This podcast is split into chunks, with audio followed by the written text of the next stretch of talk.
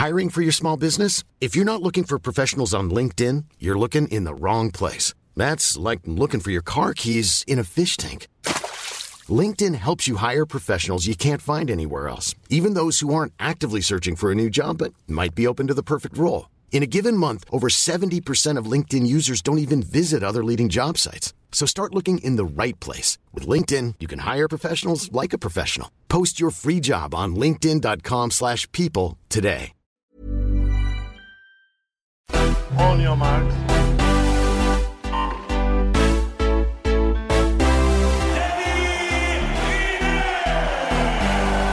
Salut à tous, c'est l'heure olympique, votre podcast quotidien pendant les JO de Tokyo, une journée marquée par la médaille d'or de Clarisse Akbenienou, évidemment le seul métal qui manquait à son palmarès.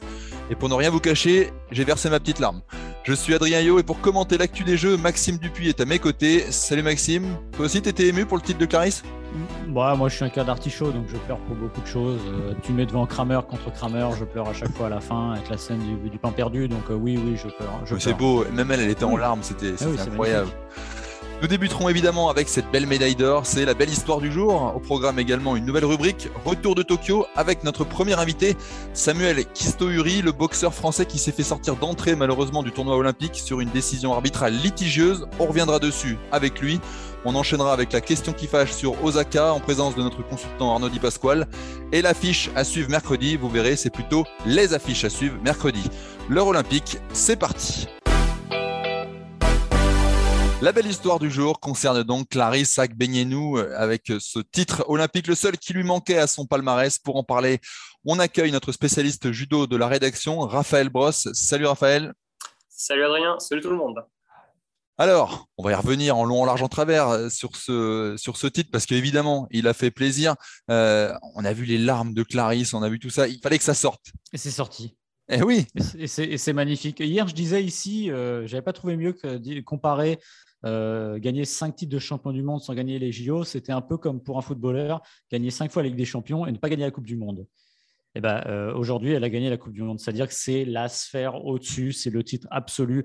Euh, les retombées médiatiques sont évidemment sans équivalent parce que là, vous rentrez non pas seulement dans, le cœur des, spécialistes de sport, des amoureux du judo, mais dans le cœur des Français tout court. C'est exceptionnel et je pense que ça va se voir. Et puisque j'ai bien aimé, il y a deux choses que j'ai bien aimé. C'est un, c'est que c'est une histoire complète. Il y a presque un livre à écrire là-dessus. Ça commence en 2016 avec cette déception cette même adversaire en finale, euh, ce parcours, c'est cinq ans à ruminer cette défaite mmh. et finalement à réussir à exorciser tout ça. Donc ça, c'est formidable. Et l'autre chose que j'aime beaucoup, qui n'est pas toujours euh, très euh, français, on va dire, c'était un peu je suis venu, j'ai vu, j'ai vaincu. J'étais venu pour l'or, rien d'autre, et j'étais là au rendez-vous.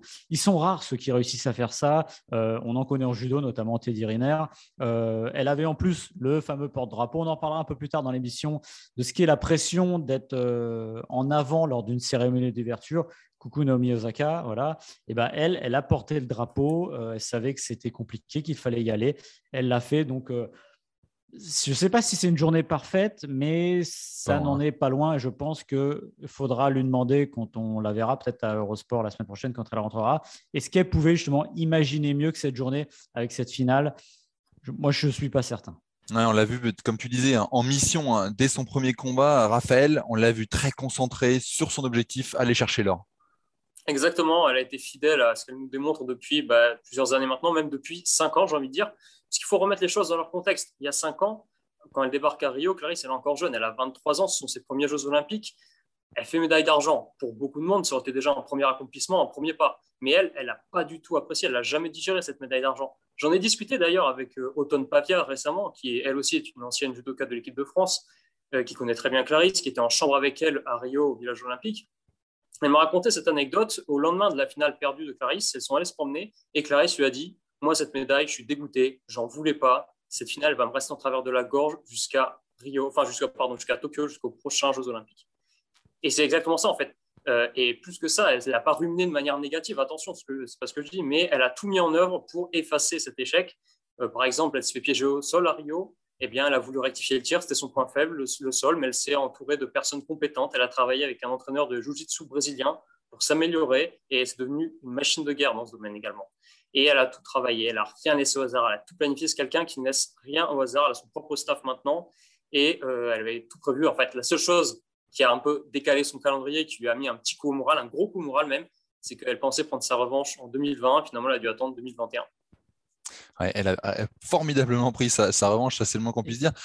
Vas-y Maxime. Et j'espère que ça marque un peu une, rupture dans ces JO pour l'équipe de France. Non pas qu'on était sevré de médailles, parce qu'on a vu des médailles, ça n'est pas de problème. Mais euh, c'est encore une médaille au judo. Hein. ouais, alors merci le judo. C'est souvent merci le judo, merci l'escrime, mais là c'est par l'absurde pour l'instant. Euh, en fait, on avait des JO de belles histoires, c'est-à-dire que Canon notamment en escrime, c'est-à-dire des JO d'outsiders, un peu dans la lignée de ce qu'on vit dans le sport finalement depuis un an et le début du Covid, c'est-à-dire qu'on a, vous regardez toutes les compétitions, peut-être pas toutes, mais en grande partie, euh, bah, on a souvent des équipes qu'on n'attendait pas. Ça a un peu rebattu les cartes et ce début de JO donnait aussi un peu cette impression-là euh, pour l'équipe de France. là, on a vraiment, encore une fois, elle était venue pour gagner euh, en leader, elle l'a fait, voilà. Euh, on a vu le VTT, on a vu que c'était pas aussi simple parce qu'on avait deux Françaises qui étaient plutôt favorites et qu'on imaginait ou on espérait faire un et deux. À l'arrivée, on a vu un triplé suisse, donc c'est pas si évident que ça. Euh, c'est pour ça que c'est fort parce que on ne décrète pas de gagner. Euh, on en a envie, on en a très envie, on fait tout ce qu'on fait, on fait tout ce qu'il faut faire pardon, pour y arriver. Tu l'as dit avec l'entraîneur de Jiu-Jitsu, elle a travaillé le sol, toutes ces choses-là, mais n'empêche qu'on n'y arrive pas en claquant des doigts, en disant bah, elle, elle l'a fait et c'est vraiment remarquable et ça vous met dans une catégorie qui est quand même à part. J'ai une question à poser à Raphaël qui est spécialiste euh, de judo, bien plus que moi. Euh, les cas de combat, est-ce qu'il y a eu un moment où tu as eu un petit doute ou un peu peur ou au contraire, tu as eu l'impression tout au long de la journée qu'elle maîtrisait de A à Z et qu'il n'y aurait pas de problème? Alors, sur les trois premiers, franchement, euh, absolument euh, aucune crainte. Bon, le premier, elle a expédié au bout de 20 secondes. Euh, le deuxième, le troisième, elle a vraiment étouffé ses adversaires. Elle a gagné que d'un Wazari, entre guillemets. Mais franchement, en face, elle faisait que défendre. Et honnêtement, elle n'a jamais vraiment été mise en danger. Des petites tentatives de contre, mais rien de bien tranchant. Sur la finale, au début, on sentait qu'il était peut-être un peu plus tendu. En même temps, en face, Terseniak, c'est quand même un sacré bloc. Elle est très rugueuse comme combattante. elle a tenté à chaque fois de l'amener au sol. Euh, c'était à chaque fois des attaques pas forcément ultra poussées, mais euh, pour continuer le combat en Ewaza, là où elle excelle. Et euh, au début, elle prend un, un Shido pour non-combativité, Clarisse. Je pense que ça l'a un petit peu boosté aussi, ça l'a un petit peu aidé à rentrer dans cette finale. Derrière, la Slovène prend deux avertissements à son tour pour fausse attaque, justement. Là, pour le coup, la, la, dynamique s'est un peu inversée. Et finalement, non, l'attaque, la seule vraie belle attaque lancée par Clarisse dans cette finale, celle qui a fait mouche, c'est son Kouchigari en début de Golden Score avec derrière euh, rotation des épaules au sol pour vraiment appuyer sur le dos. Et puis voilà, l'affaire était pliée, euh, Wazari tombé, et derrière l'émotion que l'on sait.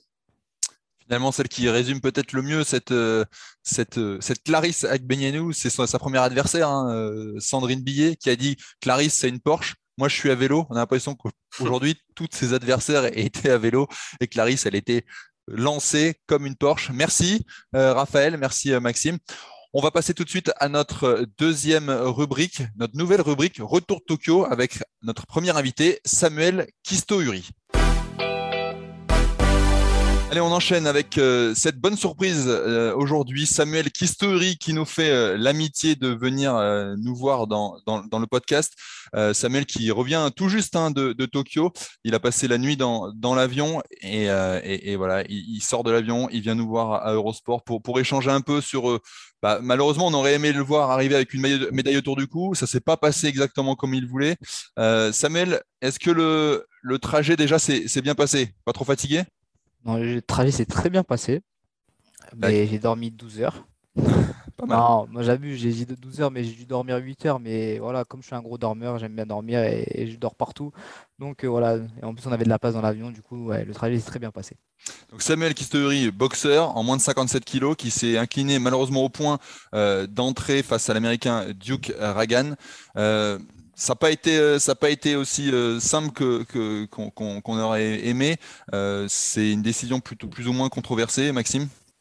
Bah oui, oui, oui. Et j'ai envie de dire, déjà, j'ai envie d'avoir le sentiment de Samuel sur ce, sur ce combat parce qu'on a senti après, après le combat que tu étais vraiment, évidemment, très déçu et qu'il y avait une part d'injustice dans cette décision. Mais il y avait vraiment une part d'injustice. Le problème, c'est que, voilà, premier round, ok, je lui donne, je perds, mais pas les 2 et 3. C'est impossible que le 2 et 3, que tu peux, on peut me donner 3-2 et le dernier, on me donne 4-1. C'est incompréhensible. Normalement, le dernier, on va me donner 5-0. Mais, et du coup, il y a un arbitre qui lui donne gagnant sur tous les rounds, l'Argentin. Mais ce, qui est, ce que je comprends pas. Et que voilà, pour moi, ça me dégoûte un peu de la boxe amateur. Et voilà, maintenant, il faut faire face. on est dans le présent, on n'est plus dans le passé il faut, aller de l'avant. Alors moi, moi, je suis un, amateur, on va dire, éclairé de la, de la boxe. Euh, j'ai l'impression quand même que c'est quelque chose, ce que tu racontes là, qui est assez récurrent dans la boxe amateur et notamment au jeu. Euh, on a eu des exemples célèbres euh, de, Français qui sortaient du, cours, du, ring pardon, très, très déçus. Est-ce qu'il n'y a pas un problème justement avec le décompte ou l'arbitrage? En fait, le problème de ça, c'est déjà là, il faut, se dire que c'est le CEO qui a repris euh, l'arbitrage, euh, c'est plus la IBA. Donc normalement, il ne devrait plus avoir de problème. Mais je pense que ça, c'était un problème plus faute humaine que, euh, on va dire, arbitral de tous les arbitres. Mmh. Donc je pense que la faute, elle, vient de l'humain, mais pas, voilà, il n'y a pas eu des, des, dessous de table ou un truc comme ça. Mmh. Donc la boxe avec les juges, c'est compliqué surtout en amateur, même en pro aussi des fois. Donc, euh, faut, que, faut que ça change un peu. Et bon, voilà, là, je perds en, en, en, 16e de finale. Alors, si ça m'aurait arrivé en quart de finale, je ne serais pas dans quel état je serais. Peut-être comme Alexis Vassine. Euh, hmm. Et franchement, euh, je comprends tu dis que c'est une erreur, c'est une erreur humaine, il n'y a pas de dessous de tame, mais euh, ça veut dire quoi? Ça veut dire que la personne, les juges ne sont pas suffisamment compétents? Euh, C'est ça Et à un moment ou autre, si, on, voit, on voit bien qu'un boxeur met plus de coups que l'autre. Euh. c'est sûr, mais c'est que des fois, il y a des arbitres, sont... on dit qu'est-ce qu'ils font ici tu vois? À ce point-là, même à ce niveau-là, même aux Jeux Olympiques. oui, à ce niveau-là, il y a tellement de... Tu vois, et des fois, il y a des arbitres, ils sont, ils sont, ils sont même pas ils sont pas sur le même, euh, sur le même round. Ils vont te mettre 3-2 euh, sur le deuxième, alors qu'il y a deux juges qui, ont, qui l'ont vu gagner euh, sur, le, sur le deuxième round. Et après, il y en a un juge qui le voit gagner sur le dernier round. Mais c'est incompréhensible. Je me dis, en plus, le dernier round, je fais un dernier round on va dire incroyable, parce que je, je l'asphyxie et qu'il arrive qu'à s'accrocher, il met même pas de coup. Et le problème, c'est ça. C'est comment tu peux donner à un adversaire un, un point. Soit tu as, arrivé, tu as fait les yeux fermés et tu as, appuyé sur le bouton, ou soit, euh, je sais pas, tu l'aimes bien et tu as appuyé sur le bouton. Mais je comprends pas. Tu, nous disais, c'est à dégoûter un peu de la boxe amateur. Euh, du coup, la, suite, c'est quoi pour, pour toi? Mais moi, je vais, faire je vais passer pro. Euh, voilà, j'ai des quelques propositions à l'étranger. Donc, je suis en train de voir avec mon manager. Et, et le problème, c'est que il y a Paris 2024, c'est pas un problème. C'est ce qui est bien, c'est qu'il y a Paris 2024, c'est dans trois ans. Dans trois ans, ça passe vite. Je me dis de revenir peut-être un an avant Paris 2024, faire une Olympiade, objectif médaille, comme j'ai comme je fais d'habitude. Donc euh, quand, quand, je suis sur, j'ai fait six tournois. Sur six tournois, j'ai fait cinq médailles d'or, une médaille d'argent. C'est les, Jeux Olympiques, c'est pour moi, faut, il me faut une médaille pour aux Jeux Olympiques. Alors, c'est intéressant ce que tu dis parce que comment ça se passe justement? Parce que si tu passes professionnel, est-ce qu'il y a une durée dans laquelle tu dois repasser amateur? Puisqu'évidemment, euh, pour les JO, tu dois être amateur. Non, c'est pas question d'être amateur pour les JO. Les, JO, c'est question en fait, euh, on peut faire euh, les jeux même en étant pro. Mais sauf qu'il y a moins de compétition en pro qu'en en amateur. Il y a plus de compétition en amateur. Ça veut dire que c'est mieux de venir revenir un an à l'avance. Comme ça, on fait une bonne préparation amateur et au moins, euh, parce que le, en fait, amateur et, pro, c'est deux, on va pas dire c'est deux sports mmh. différents. C'est comme le double au tennis et euh, le simple au tennis. Donc, il euh, faut s'adapter et c'est plus dur de revenir en amateur qu'aller en pro. On va passer sur une note un peu, un peu différente. Tu vas nous raconter un peu comment c'était euh, Tokyo, parce qu'on en entend parler. les internautes, ceux qui nous écoutent euh, aussi sur le podcast olympique, ont envie de savoir, d'avoir le ressenti d'un athlète qui, était sur place. Euh, le village olympique, la chaleur, tout ça. Raconte-nous un peu. C'est quoi? Il fait vraiment chaud à, Tokyo, comme tout le monde le dit? Franchement, il fait vraiment chaud. Eh, mais j'ai jamais vu ça. J'ai cru que j'étais en Afrique. Et que, déjà, je, je suis originaire d'île Maurice, tu vois. Il fait chaud à l'île Maurice. Mais là, le soleil, comment il tapait, c'est incroyable. Et euh, non, franchement, il fait chaud. Après, euh, le village olympique en lui-même, il est très bien. Euh, le seul souci, c'est qu'on n'a pas le droit de sortir. Ça, c'est vraiment un souci. On n'a pas le droit d'aller voir les autres sports. bon, le masque est obligatoire, bon, ça, ça ne me dérange pas dans le village, mais on est obligé d'aller de regarder que notre sport. Mmh. Et on, on, fait des tests PCR tous les jours. Euh, en fait, les tests PCR, c'est pas euh, le bâton dans le nez, donc ça va. C'est de cracher euh, dans un petit truc et respecter la zone. Donc, donc voilà. Et, justement, il t'a pas manqué quelque chose dans cette expérience olympique, justement, parce que comme tu dis, tu peux parler des autres sports. Est-ce que, par exemple, si jamais euh, ça avait été des jeux normaux, entre guillemets, non Covidés, on va dire, est-ce que tu serais resté un peu plus à Tokyo? Oui, je serais resté un peu plus, parce que tu rencontres d'autres personnes, c'est ça l'esprit français, c'est que tu rencontres d'autres Français, tu soutiens d'autres Français, tu peux aller voir d'autres Français. Et on est une nation, on est une nation unie et il faut toujours, faut toujours euh, se, soutenir. Et, c'est dommage qu'on ne peut pas aller voir les autres sports parce que mmh. moi, je serais bien resté pour aller voir les autres sports. Ça nous, ça nous fait connaître d'autres sports, pas que notre sport. Et ça nous ouvre sur d'autres sports aussi. T'as croisé quand même du monde un peu dans le village olympique Dis-nous un peu des, stars que tu as vues. Djokovic. Djokovic. Euh, t'as pris des photos ou pas? Non, j'ai pas pris de photos. En fait, j'arrive, j'arrive pas à voir la personne et lui dire ouais, je vais faire une photo avec toi. En fait, c'est tellement, il y a tellement de, personnes, tellement de personnalités qu'on voit les Kevin Durant, euh, on voit des, euh, on voit des, des, Gignac, on voit des Tovin des gens que tu vois que tu vas pas voir d'habitude, tu vois, qu'on verra, qu'on verra jamais ou c'est comme ça. Donc non, c'est clair. on voit d'autres personnalités et c'est très bien. C'est, les Jeux Olympiques, c'est ça aussi. C'est, sûr que croiser à la cantine Djokovic, Gignac et Kevin Durant, ça arrive pas tous les jours. En tout cas, c'est pas la cantine d'Eurosport, ça. J'ai jamais vu ça, moi. tu as quand même un peu échangé avec certains athlètes français, tu as pu quand même parler avec eux? Oui, avec Clarisse c'est Samir Saïd, parce que je les connais aussi on arrive à échanger. J'ai vu, il y a eu un, nageur qui m'a parlé aussi, euh, qui m'a dit j'ai vu ton combat, je comprends pas comment ça se fait. Donc euh, non, on, échange avec les sports, on essaie de savoir quand ils vont commencer la compétition, pour savoir euh, quand ils passent, quand ils passent à la télé et comme ils passent à la télé, comme c'est l'équipe de France, on est obligé de les soutenir. Pour nous, voilà, on veut ramener le plus de médailles. je suis désolé de ne pas avoir ramené cette médaille parce que pour moi, je, voulais faire une médaille et, et ça me, comme j'ai dit, ça me, ça me désole de ne pas faire médaille. Pardon. J'ai juste une dernière question pour revenir à la boxe. Euh, à Rio, ça avait été un carton. Euh, on espère quoi de la, boxe en termes de médailles euh? Mais déjà, en termes de médailles, vous pouvez. déjà, il y a Mourad Aliyev, Bilal Benama et Sofiane Oumia et même Maeva Amadou qui combat à 12h30 heure française. C'est quatre chances de médaille. Maeva qui était championne du monde. Sofiane Oumia qui était vice-champion olympique et champion du monde aussi. après, Bilal Benama, troisième au championnat d'Europe au championnat du monde, excusez-moi, et euh, Mourad qui, fait des très bonnes compétitions à chaque fois, donc lui champion d'Europe, et c'est des chances de médaille. Et je pense qu'ils peuvent ramener autant que les autres une médaille d'or, et même si ce n'est pas une médaille d'or, ce sera déjà euh, très bien euh, médaille de bronze, médaille d'argent. J'avais rencontré Oumia il y a cinq ans, donc au retour de. Alors pour l'anecdote, c'est la seule fois où j'ai eu une médaille euh, olympique dans les mains. C'est très lourd, ça fait très plaisir. Là, je ne l'ai pas mise autour du cou. je partais du principe que ce n'était pas moi qui l'avais gagné, mais rien que de la toucher, j'ai une photo, c'était fantastique.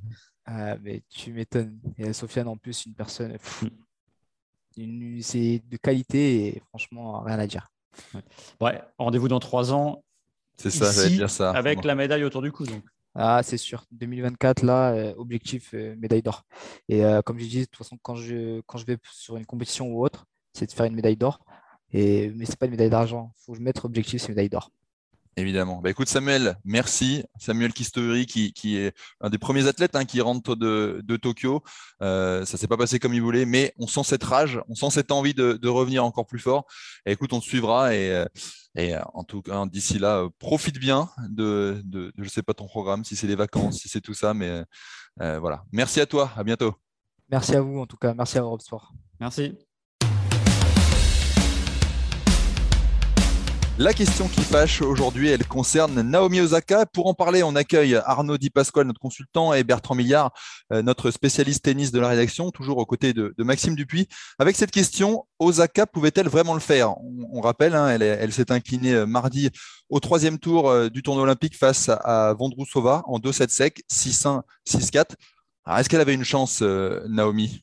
Alors, on parle souvent de la, malédiction du porte-drapeau dans les, pendant les jeux, c'est-à-dire que porter-drapeau, c'est une charge émotionnelle et c'est pas toujours évident d'enchaîner. Elle, elle a fait, entre guillemets, encore pire, c'est-à-dire qu'elle a allumé la vasque olympique, qui est un honneur absolu. Et dans l'histoire, alors elles sont rares à avoir participé et ils sont rares à avoir participé aux jeux derrière, parce que généralement, on demande à des anciens athlètes de le faire, Mohamed Ali, Michel Platini, Paavo Nurmi, etc. Je vais pas faire la liste. Voilà, je ne vais pas faire la liste. Euh, et il se trouve que dans l'histoire, elle a raté quand même un, rendez-vous vraiment avec la légende parce que euh, elle n'a pas réussi à faire ce qu'avait fait Cathy Freeman en 2000, c'est-à-dire allumer la vasque et être championne olympique du 400 mètres derrière. Euh, mais je pense, alors pour moi, vous allez me dire, messieurs, vous êtes bien mieux placés que moi pour en parler que c'est peut-être pas là que ça a pêché. On rappelle qu'elle n'a plus joué depuis Roland Garros et son retrait. Et finalement, la charge, même tout simplement physique, était peut-être trop compliquée, plus que mentale finalement, parce que repartir dans la compétition comme ça après un tel arrêt, c'était peut-être ça le principal problème qu'elle avait en face d'elle. Moi, je voudrais revenir sur un, sur un autre fait, en fait. On a eu des débats, Adrien, tu t'en souviens, sur, sur Roland Garros, euh, sur Osaka, on en a eu plein avec Laurent, etc., et Camille. Euh, je l'avais défendu à l'époque. Je l'ai défendu parce que je trouvais qu'elle pouvait réellement avoir un problème mental, qu'elle pouvait réellement être très introvertie et, et donc euh, avoir un souci par rapport à la presse, être mal à ce moment-là, mal dans sa peau, etc. Bon. J'ai plus de mal, malheureusement, à la défendre aujourd'hui, dans le sens où elle est allée, comme l'a dit Maxime, faire quelque chose qui est extrêmement unique, à embraser la vasque olympique. On le fait devant plus d'un milliard euh, de personnes. Donc c'est quand même quelque chose, même si elles ne sont pas physiquement présentes, les, personnes, il y a quand même tous les athlètes, euh, en tout cas présents des délégations dans le stade, il y a tous les officiels. Euh, il y a les officiels de son pays, notamment il y avait l'empereur du Japon. Quand on est très timide et très introverti, c'est pas le truc le plus facile à faire d'aller embraser la vasque, même si on n'a pas à parler. Elle a quand même réussi à le faire, donc à prendre sur elle pour faire ça. En revanche, aujourd'hui, après sa défaite, elle ne s'est pas présentée en zone mixte, ce qui veut dire qu'elle reste sur sa, sur sa lignée de ne pas vouloir s'alancer, de ne pas vouloir parler à la presse. Donc, je pense que moi, tous ces problèmes-là récents, qui ont fait qu'elle n'a pas joué depuis Roland Garros, puisqu'elle a fait un trait également sur Wimbledon, euh, elle s'est mise en retrait normalement, pour régler peut-être ce problème-là mental, en tout cas, euh, parce qu'elle ne se sentait plus euh, d'être dans le monde du tennis euh, tel qu'il est aujourd'hui avec des conférences de presse obligatoires. Bah, effectivement, il y a l'absence de compétition, mais il y a aussi tout ce qui s'est produit autour. Et je pense que là, elle se, met, elle se tire un peu une balle dans le pied en, en, disant oui, je vais embraser la vasque. le jour de la C'est dur de, c'est dur de dire non quand même. En revanche, je continue à ne pas parler à la presse après une défaite au troisième tour du tournoi olympique. Bon, euh, c'est là, honnêtement, elle devient beaucoup moins euh, défendable. Elle a répondu à quelques questions quand même. Là. Bah, je sais pas, elle m'a dit qu'elle allait zapper la zone. En fait, elle, a zappé et elle a finalement euh, accepté de le faire et elle est partie. peut-être parce, qu'on lui a parce que oui peut-être peut-être aussi qu'elle est revenue parce qu'on lui a dit que voilà c'était quand même sinon ça, ça, ça, posait un problème donc je trouve que tous ces problèmes extra sportifs finalement euh, auquel elle est confrontée depuis qu'elle a eu ses déclarations à, Roland Garros, bah, font que forcément elle est moins concentrée sur son mmh. tennis et que forcément ça peut provoquer une défaite en plus d'un tournoi à domicile où il y a beaucoup de pression. Nishikori la gère plutôt bien euh, pour l'instant, simple et double, même si c'est pas simple pour lui. Mais euh, bah, voilà, Osaka n'a pas géré cette pression de Jeux Olympiques à domicile. C'est ni la première ni la dernière. Mmh. On a l'impression que rien n'est vraiment réglé finalement, Arnaud. Ouais, mais moi, enfin, je, vous, je vous rejoins après. d'allumer la vasque, elle a plus que raison d'y aller, peu importe, c'est extraordinaire. Enfin, c'est le moment d'une vie malgré tout. Elle est, ça reste une icône. Moi, je suis assez admiratif de, des combats enfin, qu'elle défend malgré tout. Donc, euh, pour toutes ces raisons, elle a raison d'y aller. Après, psychologiquement, elle est touchée depuis quelques mois. Et euh, c'est une fille qui s'est toujours montrée. Euh, qui a toujours montré, je trouve, beaucoup de force, mais en même temps beaucoup de fragilité. C'est-à-dire que depuis le début de sa carrière, elle alterne le chaud et le froid. Et, et cette période-là, depuis quelques semaines, quelques mois, montre qu'elle est très fragile. Et d'ailleurs, quand je lis une phrase d'une athlète de ce niveau euh, qui potentiellement quand même a toutes les armes pour aller au bout, à la maison, euh, pour écrire l'histoire, et qui dit je suis contente d'avoir fait deuxième tour et de ne pas avoir perdu au premier tour, c'est fou. Mm. Je ne sais pas si on se rend compte quand même de, cette phrase. Elle est quand même lourde de sens. C'est-à-dire qu'elle est à des années-lumière d'avoir imaginé en fait être aller au bout. C'est-à-dire qu'elle n'imaginait pas une seconde être médaillée. Ça veut dire que c'était simplement euh, je vais faire ce que je peux. Mais il y, a un truc qui est effrayant dans cette phrase de la part justement d'une joueuse de ce calibre, qui est de dire euh, il fallait simplement que je puisse jouer. Je, suis contente. C'est presque de la figuration alors qu'on est aux Jeux Olympiques. moi, c'est comme ça que je le perçois. En tout cas, cette phrase, elle est lourde de sens, mais ça montre aussi dans quel état psychologique elle est depuis quelque temps. Elle n'était pas en mission comme toi, tu as pu l'être en, 2000. tu nous as répété régulièrement que tu as senti que voilà, dès le début, tu voulais aller chercher cette médaille. Et, là, c'était un tout autre état d'esprit. Bien sûr, mais Adrien, mais comme on le sent chez plein d'athlètes, hmm. Là, on, le voit dans leurs yeux, dans leur concentration. Il n'y a qu'un truc qui, brille. on, voit, les médailles briller dans leurs yeux. On a vu Clarisse Il n'a pas, pas, battu grand monde. Il a battu Federer pour la troisième place. Ça va. C'est pas non plus. Euh, non, mais c'est vrai, finalement, euh, voilà, Maxime Bah, maintenant, je reviens quand même sur l'aspect physique parce que ça, c'est aussi ce qui m'intéresse. Le mental, évidemment, on sait que c'est la tête et les jambes, l'un ne va pas sans l'autre. Mais est-ce qu'elle pouvait décemment On sait que, par exemple, euh, hier, je crois, Novak Djokovic, c'est un peu plein et il n'est pas le seul. Des conditions climatiques, il fait très, très, très chaud sur Tokyo. Est-ce que, tout simplement, et humide, Est-ce que, la question est simple, est-ce que quelqu'un qui n'a quasiment pas joué au tennis depuis deux mois, qui n'a pas joué, on va dire depuis deux mois, pouvait décemment espérer quelque chose pendant ces JO d'un point de vue après, après c'est quand même aussi euh, des conditions euh, connaît, parce qu'elle est japonaise, donc elle connaît bien ces conditions-là. Bah, Ishikori, lui, je pense qu'il voilà, il, connaît aussi ses conditions de jeu. Je sais pas si c'est les conditions de jeu, parce que Osaka, elle a gagné deux fois l'US Open. Honnêtement, on a eu des, des, US Open où euh, des chaleurs humides comme ça. Euh, ouais, mais ce que je veux dire, c'est aussi la coupure de deux mois. Oui, oui, la, oui, oui. Mais bon, j'imagine pas qu'elle soit arrivée quand même à Tokyo sans avoir tapé la balle, s'être entraînée. Je pense quand même qu'elle a, qu'elle a dû euh, jouer. Et, en plus, elle a eu le temps, voilà, pour le coup, de, de s'entraîner dans les conditions du Japon, parce que je pense que ayant zappé tous les tournois depuis Roland Garros, ça fait un moment, je pense qu'elle a dû arriver. Et euh, en plus, je pense qu'elle être prévenue quand même depuis un petit moment qu'elle va être la dernière euh, porteuse de la torche et la vasque. Donc je pense, peut-être que ça lui a pris toute son énergie euh, mentale, mais par contre, s'adapter aux conditions, je pense qu'elle a eu le temps de, de le faire, Arnaud. moi, je pense que tu peux assumer cette pression à la seule condition que tu arrives dans d'excellentes dispositions. En fait, ça. donc ça rejoint un petit peu ce que tu dis, Maxime. Mm. C'est-à-dire qu'avec mm. cette coupure, malgré tout, euh, et finalement, mais le, poids justement de, la mettre autant en avant, mais ce qui est tout à fait normal au regard, encore une fois, de la figure, de ce qu'elle représente. Mais elle arrive avec, euh, avec, euh, avec une vraie période de creux en fait derrière elle, et comme finalement elle en a très peu connu. Hein. Donc, arriver avec finalement, des, bah, je sais pas, des millions, hein. tu parlais de milliards de gens qui te regardent Et, avoir ce poids, finalement, ce poids se transforme en un truc qui t'écrase plutôt qui te porte. Et c'est toute la différence, en fait. Soit à un moment donné, tu es sublimé par l'événement, soit tu es anéanti et écrasé par l'événement. Là, euh, clairement, elle s'est sentie toute, petite. Toute petite, c'est pas la, Osaka qu'on a pu voir à certains moments justement, euh, quasiment invincible, mm-hmm. mais parce qu'elle arrive encore une fois euh, fragilisée par tout ce qui s'est passé ces derniers mois et le fait qu'elle n'ait pas joué en compétition, c'est certain à jouer, même si elle s'est entraînée, la compétition, enfin, l'entraînement, pardon, remplace pas la compète de toute façon et les victoires. Ce qui est étonnant, c'est que c'est une joueuse de, c'est vraiment une joueuse de grands événements. C'est-à-dire que pour l'instant, elle a brillé en Grand Chelem. Déjà quatre titres du Grand Chelem, c'est pas rien, deux Australie, euh, deux US Open. En revanche, on a rarement vu briller dans, dans des tournois euh, moins importants. Ça l'intéresse moins. Donc, moi, je pensais qu'au Japon, à domicile et sur des Jeux Olympiques qui étaient un grands événements, elle allait justement euh, briller, parce qu'elle choisit beaucoup euh, ces événements, et qu'elle allait euh, marquer l'histoire en gagnant à domicile un titre olympique pour le Japon, en tout cas en obtenant une médaille. C'est ça qui me surprend, c'est qu'en fait, elle qui choisit beaucoup et qui en général peut être très mmh. forte sur un événement très important et peut-être à un niveau beaucoup plus moyen, médiocre sur des tournois moins importants, ça me surprend qu'elle soit passée à côté justement sur ces Jeux Olympiques à domicile qui seront les seuls de sa carrière, évidemment. Mais peut-être que finalement, quelque chose s'est cassé hein, pendant ce Roland Garros. Euh, on verra à l'US Open si elle se présente et si elle arrive à, rebondir. Euh, ce sera à suivre évidemment fin août sur les antennes d'Eurosport. Merci messieurs euh, d'avoir participé à, ce, à cette question qui fâche. On passe tout de suite à l'affiche du lendemain. L'affiche du jour, ou plutôt les affiches du jour, devrais-je dire à présent dans cette dernière rubrique, parce qu'on a choisi de vous parler euh, des matchs de l'équipe de France euh, en sport collectif. Alors, il y aura le volet Argentine-France à partir de 7h20. Il y aura le foot France-Japon à 13h30. Le basket France-République tchèque à 14h et le handball France-Allemagne à 14h30. Alors, il faudra choisir, on ne pourra pas tout regarder. Maxime, tu vas te brancher sur quoi, toi? Bah, Le volet, ça va être facile. Il suffit de se réveiller.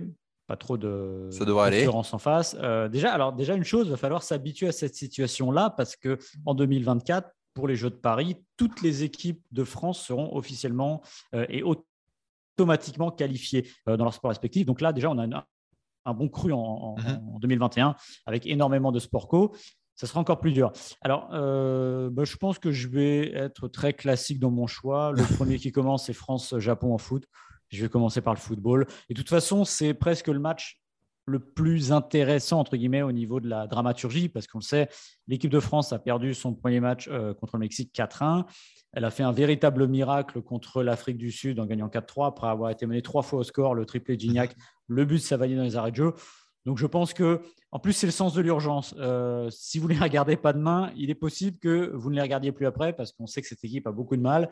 Euh, et en plus, ça peut être. En fait, je, l'ai déjà dit ici il y a quelques jours, j'aimerais tellement que cette équipe réussisse pour euh, donner tort non pas à ceux qui ne sont pas venus, mais à ceux qui n'ont pas donné droit aux joueurs de venir. Au club, quoi. au club, voilà, au club qui sont des véritables apothicaires et je, le garde en travers de la gorge. Donc voilà, j'aimerais bien que cette équipe gagne. Moi, je serais derrière elle au maximum. Mais après, c'est vraiment le choix du roi parce que, comme tu l'as dit, derrière, il y a France-République tchèque en basket.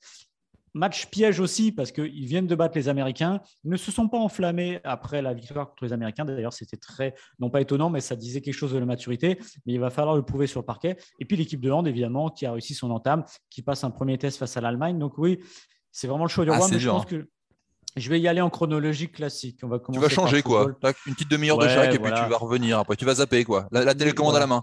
Mais si, voilà, si vous voulez faire le choix de l'urgence et de peut-être la dernière chance, évidemment, France-Japon, qui est le seul match avec un véritable euh, mhm. euh, intérêt euh, sur le côté à la vie, à la mort. Mhm. Raphaël, qu'est-ce que tu vas choisir? Disons que le tu choix. Vas faire le multi-écran, bien sûr, tu vas faire le multi-écran. Ce qui est bien, c'est qu'à la rédaction, on a plusieurs écrans, donc c'est assez appréciable en ces, cette période-là. Euh, bon, euh, très franchement, le football, moi également, m'attire beaucoup pour les raisons évoquées par Maxime. Euh, on a envie de la voir, cette équipe de France, peut-être pour la dernière fois, on n'espère pas. Et on peut croire à la belle histoire. Cette remontée contre l'Afrique du Sud, c'est peut-être le début de quelque chose de nouveau. C'est peut-être le point de départ bah, d'une aventure. Peut-être eu un déclic et que ça va vraiment lancer cette aventure olympique. Pour ça, il bah, va falloir voir ce que ça donne contre le Japon. On compte sur notamment André-Pierre Gignac. Et euh, on espère que la défense va être un peu plus robuste que sur les deux premiers matchs, sinon ça va, ça va s'avérer assez délicat. Euh, je suis assez curieux de voir ce que vont donner les volleyeurs également. Je me leverai de bonne heure. Comme Argentine à 7h20. Exactement. Et euh, parce que bon, ils ont une entame très compliquée, sont bien rattrapés face à la Tunisie. Là, il faut confirmer que leur compétition est vraiment lancée. Et ensuite, ensuite je suivrai, je vais faire comme Maxime, hein, je vais enchaîner. On va pas voir le temps passer, c'est ça qui est formidable, on va pas voir la journée passer. Euh, et, oui, effectivement, le basket, ça va être important et intéressant de voir euh, s'ils réussissent à bien manœuvrer ce match dans une position qui sera différente de celle qu'ils avaient euh, face aux États-Unis, évidemment. Mhm. Où là, on attendra confirmation de leur part et voir quelles pourraient être vraiment leurs ambitions sur ce tournoi olympique. Et j'ajouterai une petite anecdote, comme Maxime le, dirait. J'en aime ces anecdotes en 2024, on aura effectivement des équipes dans tous les sports et on va devoir donc se mettre aussi un petit peu plus sur le hockey sur gazon, parce qu'on aura aussi de belles équipes de France. Et on te rappellera, hein, j'ai l'impression que tu vas devenir spécialiste de hockey sur gazon. Euh, avant de vous laisser, messieurs, ça demande, ça demande, alors je me souviens de, c'est une anecdote de vieux aussi, à Atlanta 96, les États-Unis étaient venus avec l'équipe de handball, ils prenaient raclée sur raclée parce ah qu'évidemment. Euh, voilà, c'est difficile. Alors, je crois qu'on peut refuser plus ou moins d'y aller si ça passe pas. Mais bon, c'est au contact des meilleurs qu'on y arrive, donc il faut absolument accepter. Et puis ça permet de faire vivre le, rêve olympique à tout le monde. Ce serait quand même dur de dire à, des licenciés de hockey sur gazon bon, en fait, euh, on n'est pas assez bon, donc on va pas y aller. la pilule serait impossible à avaler. Mais ceux quand même avant de se lâcher. de water polo, tout ça, ça, ah va, être, fantastique. Ça va être une orgie absolue en 2024 euh, de sport collectif notamment. Faudra être prêt. Euh, et surtout, on espère que demain, ça se passera bien pour tout le monde parce que ce qui va être très sympa, c'est évidemment les matchs à élimination directe. Et plus on en aura la semaine prochaine, même si c'est à la même heure, on sera quand même très content d'avoir potentiellement du foot, du hand, du volet, du basket en même temps euh, pour vibrer encore plus dans cette deuxième semaine des Jeux Olympiques. Exactement. Avant de vous laisser, messieurs, vous allez quand même faire des petits pronostics sur tous ces matchs-là parce que c'est pas drôle sinon. Allez, Argentine-France, rapidement. 3-1 France. Allez hop. Petit 3-1 pour la France, oui, je suis d'accord. France-Japon en football? 3-2 euh, euh, France. Moi, je donne tout le monde France. Bah, malheureusement, je suis moins optimiste. Je vois bien un petit 2-0 pour le Japon. Non, tu sors, Raphaël. Allez, c'est fini. Tu ne participeras plus au podcast. France-République tchèque au basket. 94-80 France. allez. En plus, tu donnes le score. Allez, bah, le score, non. Je vois une victoire française de 15 points, 15 points, 15 à 20 points d'écart. Et France-Allemagne, pour terminer en handball 27-25 France. Voilà, moi, c'est 4, 4 victoires de la France. Ça donne le score, c'est précis. Ah oui, une victoire française également de 5 points d'écart, 5 à 10 points d'écart. Dans le jargon, donner le score comme ça en faisant croire qu'on en est sûr, ça s'appelle faire une Martin Mossier. Voilà. Ouais, eh ben, je ne vous, conseille pas de suivre tout ça parce qu'on a vu ce que ça a donné à l'euro et c'était pas Jojo au niveau des résultats. Merci messieurs d'avoir participé à, ce podcast. Je rappelle que vous pouvez euh, le retrouver sur toutes les bonnes plateformes d'écoute. N'hésitez pas à le télécharger, à vous abonner, à nous donner des petits commentaires pour qu'on progresse jour après jour. Euh, profitez de ces jeux sur Eurosport. Euh, il y en a pour tous les goûts, il y en a pour tous les jours. Vous avez votre téléphone, vous avez votre télé, vous choisissez ce que vous voulez voir. Et nous, on se dit à très vite. Salut